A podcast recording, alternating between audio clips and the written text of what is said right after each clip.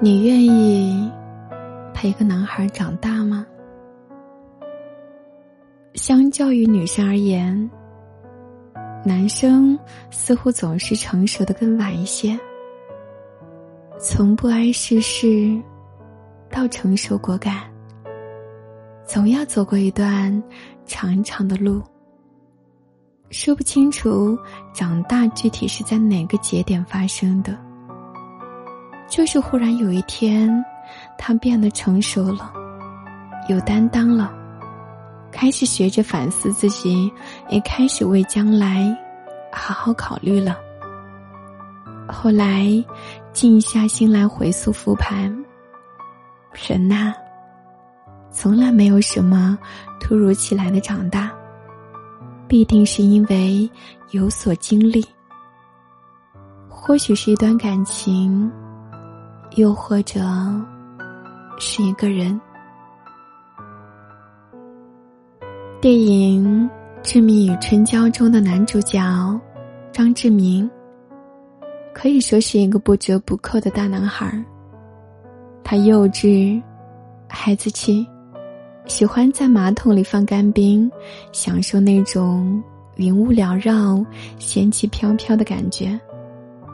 明明说好了一起买房，转过头便花大价钱买了没什么用处的达利。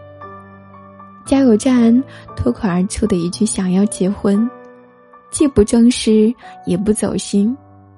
提及原因，不过是觉得有个孩子，貌似还不错。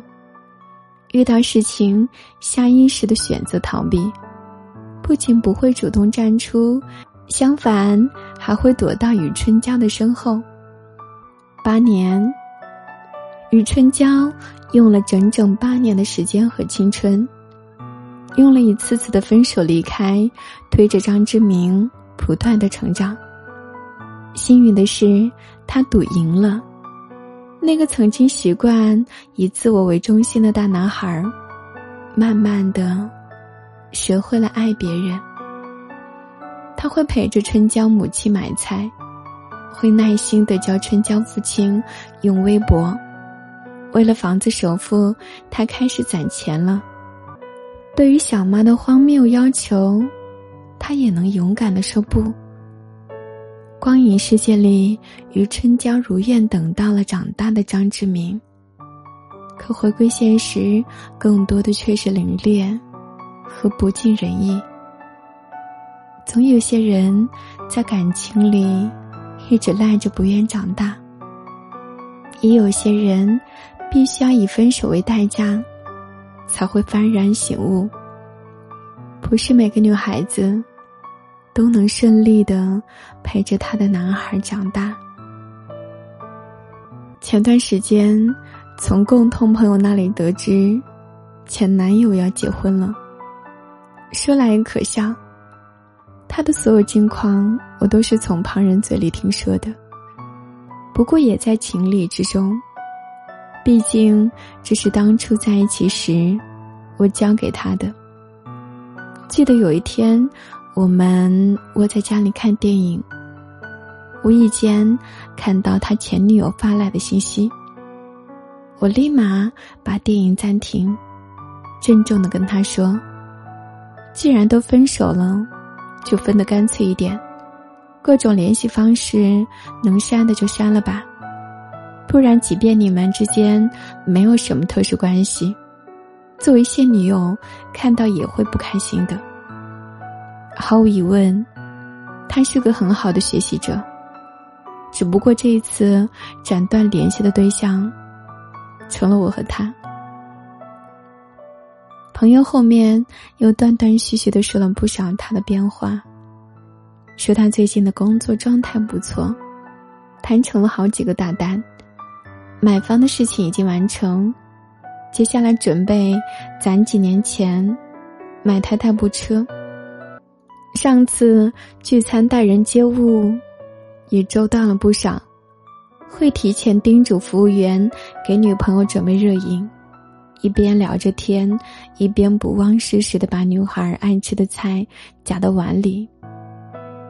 听着他这些年的变化，心里忍不住的感慨：他是真的成长了很多，他变得越来越成熟了，开始学着脚踏实地的工作了，一切都在向好发展。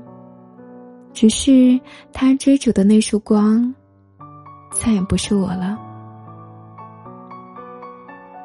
心里说不失落是假的，但分开的决定，对于当初的自己和他来说。无疑都是最佳的选择。每天上班改方案做 PPT 已经很累了，回到家里看着因为眼高手低不愿将就工作，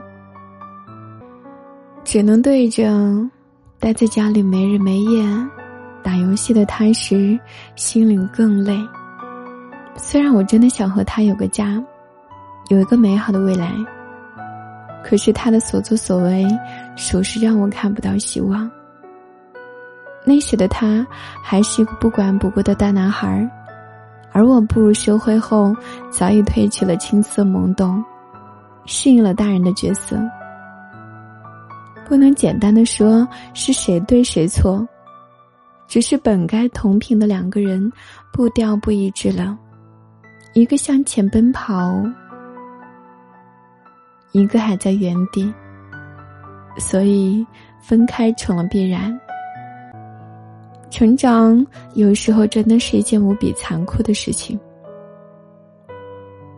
因为大多数女孩在某种程度上要比相同年纪的男孩心智要成熟一些，而这些交错的时间段，恰恰也是造成感情大厦崩塌的缘由。我们总是在说陪一个男孩长大，教一个男孩成熟。但爱情这条河，大家都是第一次趟，没有谁就应该是引路人、指导者。最好的感情是两个人手拉手一起走，可以走得慢一点，但一定要同时往前走。在这个过程中，男孩变得更成熟。女孩变得更笃定，等到终点的那一刻，就可以欣慰的说一句：“最初的那个人是你，最后的那个人还是你。”